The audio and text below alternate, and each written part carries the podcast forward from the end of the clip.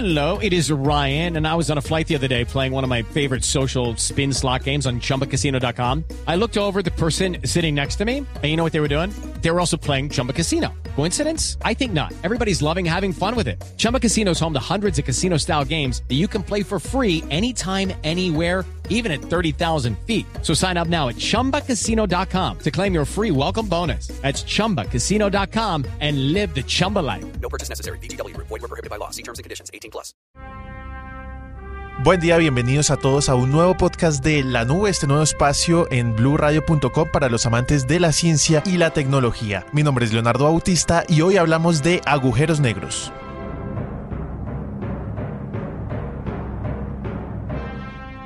Esta semana echamos un vistazo a lo invisible cuando el pasado 10 de abril científicos de todo el mundo revelaron la primera fotografía de un agujero negro. Pero ¿qué son los agujeros negros? ¿Qué hay dentro de ellos? ¿Y por qué esta imagen representa un antes y un después en la historia de la ciencia y la astronomía mundial? Para hablar de ello contactamos a esta hora a Alex Ribeiro. Algunos sin duda lo conocerán por su cuenta en Twitter arroba alex-ribeiro en donde acumula más de 200 mil seguidores, con lo cual ha cobrado importancia en el mundo de la divulgación científica en nuestro idioma. Buen día Alex, ¿cómo está? Y bienvenido a Blue Radio. Pues la verdad es que muy bien, muy sorprendido gratamente de, de todo el interés que ha generado este, esta noticia de la fotografía del agujero negro. Alex, el pasado miércoles cuando se dio a conocer la noticia, usted de inmediato reaccionó en su cuenta de Twitter a través de un hilo en el que de manera muy didáctica y sobre todo muy amena explicaba la importancia de este hecho. ¿Qué repercusiones tuvo su publicación?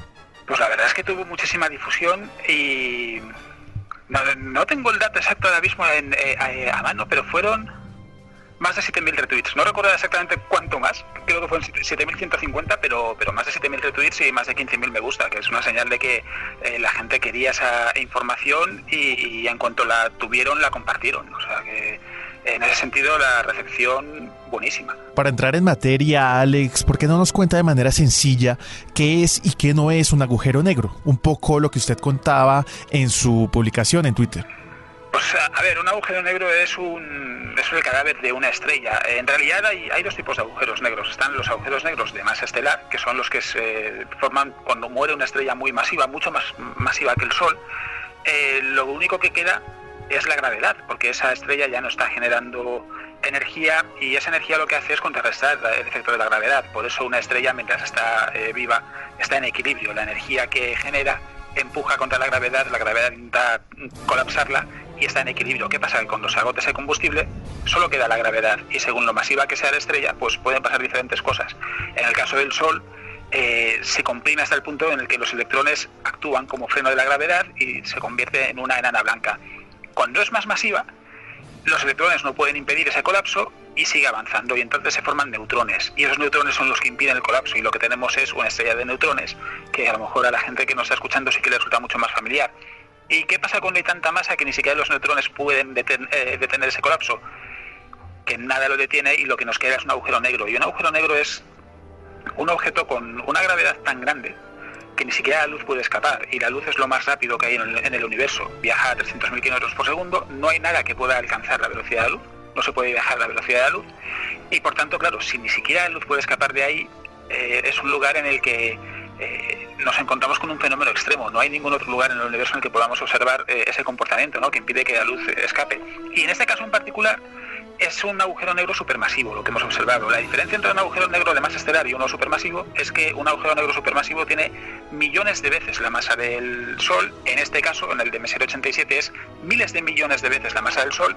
Son agujeros negros muchísimo más grandes, pero el funcionamiento es el mismo, es decir, tienen una gravedad muy grande, impiden que la luz escape cuando se acercan demasiado y lo que se ha conseguido es por primera vez poder verlo de, forma directa, porque hasta ahora todo lo que había sido, todo lo que se había conseguido eran observaciones indirectas y muchos cálculos y predicciones, pero no se había podido ver uno de verdad hasta hace solo unos días.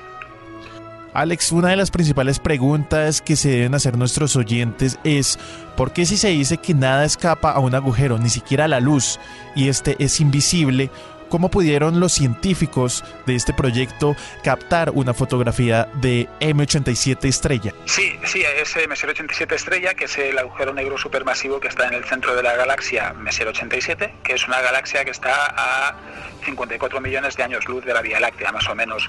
Y la, pregunta es muy buena, porque sí, efectivamente, un agujero negro no lo podemos ver de forma directa precisamente por eso, porque no deja que la luz escape. Entonces, ¿cómo es posible que lo hayamos visto? En, en el caso de Messier 87, eh, lo que tenemos es que en Messier 87 estrella, en el agujero negro, a su alrededor hay un disco de material que está girando a su alrededor, está interactuando por medio de la gravedad con el agujero negro y eh, tiene una temperatura muy alta. Entonces, ese, ese calor, esa energía, sí la podemos ver porque el disco brilla.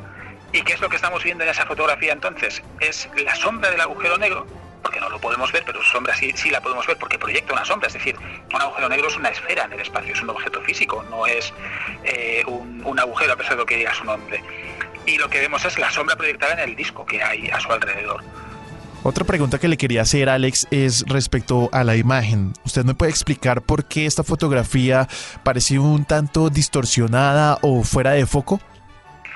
Bueno, pues porque en realidad lo que estamos observando es un objeto que dentro de la escala cósmica eh, es, muy, es muy pequeño.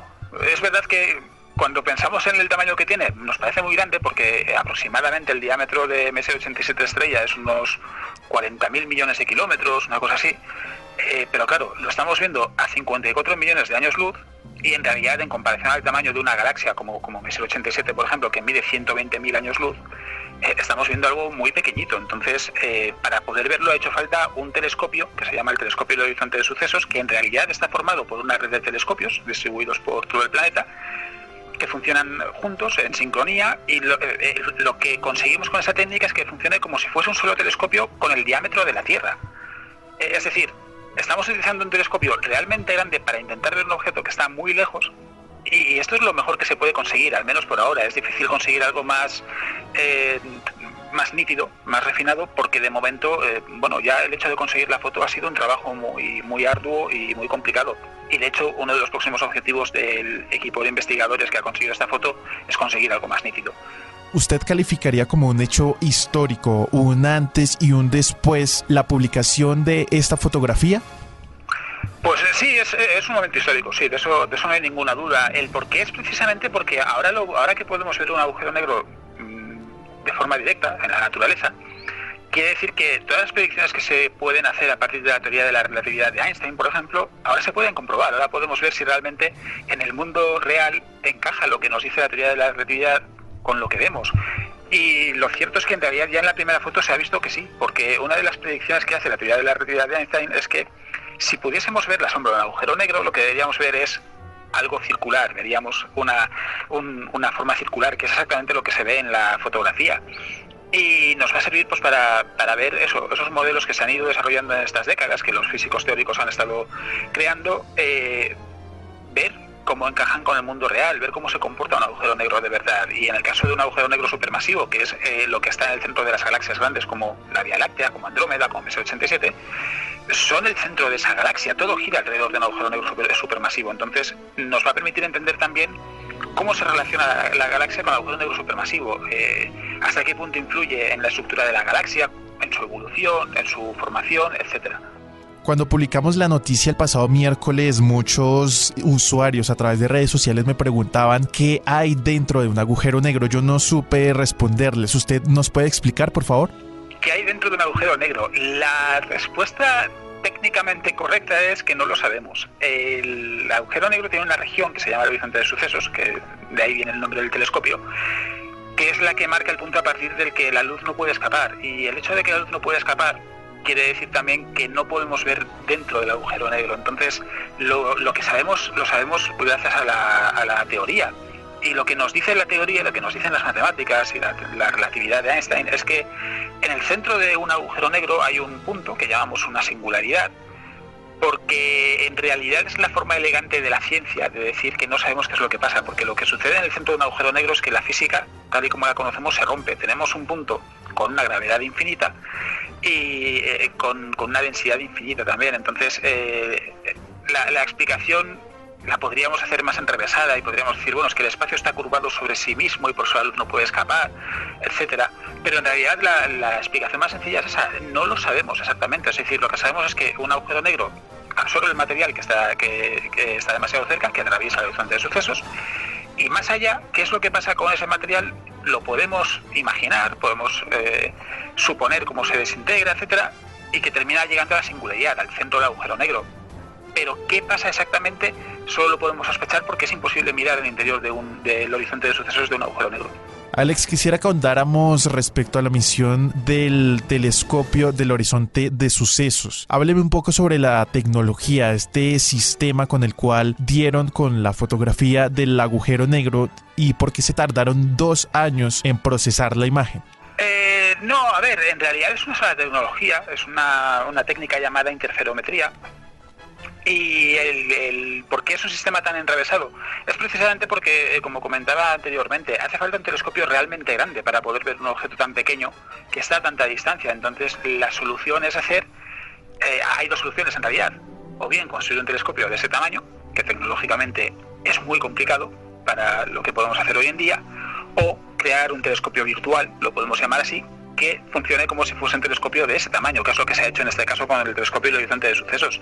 Y el, el por qué es, es, eso, es que a pesar del tamaño que tiene y de lo potente que puede parecer y, todo lo que podamos pensar sobre un agujero negro, es un objeto que, como decía, dentro de la escala del universo es muy pequeñito y además en este caso está muy lejos respecto al procesado de todos los datos de la misión del telescopio del horizonte de sucesos. Alex, cuénteme si es correcto decir que los científicos tardaron dos años en revelar esta imagen, como algunos medios de comunicación lo han tratado.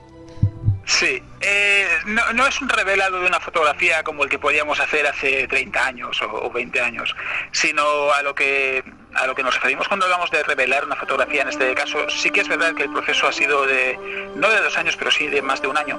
Y lo que, lo que ha habido que hacer es recoger los datos de las observaciones de todos estos telescopios, eh, llevarlos a un punto, a un mismo lugar y con todos esos datos ya disponibles en el mismo lugar, eh, con la ayuda de un algoritmo que ha desarrollado una, una investigadora llamada Katy Bauman, eh, crear una imagen a partir de, esos datos. Es decir, lo que hacemos es convertir en una, imagen que podamos ver todos los datos de esas observaciones del telescopio, porque al final todos estos telescopios lo que hacen es recoger diferentes datos del agujero negro y con todo eso hay que armar todo eso en una sola en una sola pieza, digamos, para poder ver la, fotografía. Si no tenemos simplemente mucha información que por separado pues no es tan tan útil. Y ese proceso de crear el algoritmo que nos permite utilizar toda esa información, recoger la información, procesarla poner todo en orden es, es, un proceso muy largo y muy complejo y, sí, en este caso ha llevado pues eh, más de un año el, proceso en sí y ha sido, ha sido una tarea realmente complicada. Se quería, de hecho, la observación se realizó el 11 de abril de 2017.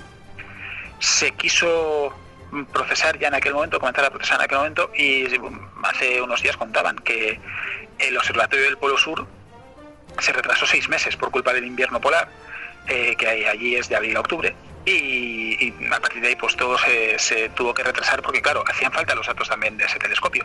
Eh, así que a pesar de eso, de que es una imagen un poco borrosa, que no es lo que nos gustaría, no es tan espectacular como lo que podíamos ver en Interstellar y en, muchos otros ejemplos de la ciencia ficción, eh, ha sido francamente complicado conseguirlo.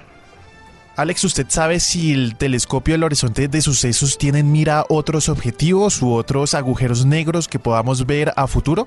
Sí, sí, tienen varios eh, objetivos. Hay uno que ya se observó también en 2017, que es eh, Sagitario A estrella, que es el agujero negro supermasivo en el centro de la Vía Láctea, que está mucho más cerca, está solo a 26.000 años luz, pero es mucho más pequeño que Messier 87 estrella. Entonces, eh, además, su comportamiento, el, digamos, las, características, el aspecto visual de Sagitario A estrella cambia mucho más a menudo que el de Messier 87. Entonces, es más difícil conseguir una fotografía eh, limpia, digamos, que no esté, que no tenga eh, información errónea pues, eh, por, por, el, por cambios en agujero negro, etcétera. Entonces, se está todavía trabajando en, esos datos, pero sí que los investigadores contaban el mismo miércoles que esperan poder mostrar pronto la imagen de Sagitario A estrella.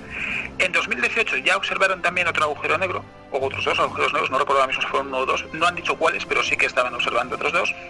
Eh, se incorporó un telescopio más a la red del telescopio del centro de sucesos y en 2019 van a incorporar otro telescopio más y quieren también seguir con las observaciones de, otros agujeros negros supermasivos. No han dicho cuáles, pero sí que eh, las observaciones siguen adelante y, bueno, seguramente eh, en los próximos años pues veremos muchas más fotografías, no solo del MS-87 que, que, las veremos más nítidas y con más detalles, sino también de Sagitario a estrella y de otros agujeros negros supermasivos que, como digo, ahora mismo no se han dicho cuáles, pero que también nos los enseñarán para finalizar, Alex, una pequeña cuña favorable para usted y todos los oyentes que estén interesados en este tema de la astronomía y lo sigan en redes sociales, que quieran ahondar en estos temas. ¿Dónde lo pueden encontrar? Y háblenos un poco de su libro que se titula Hacia las Estrellas.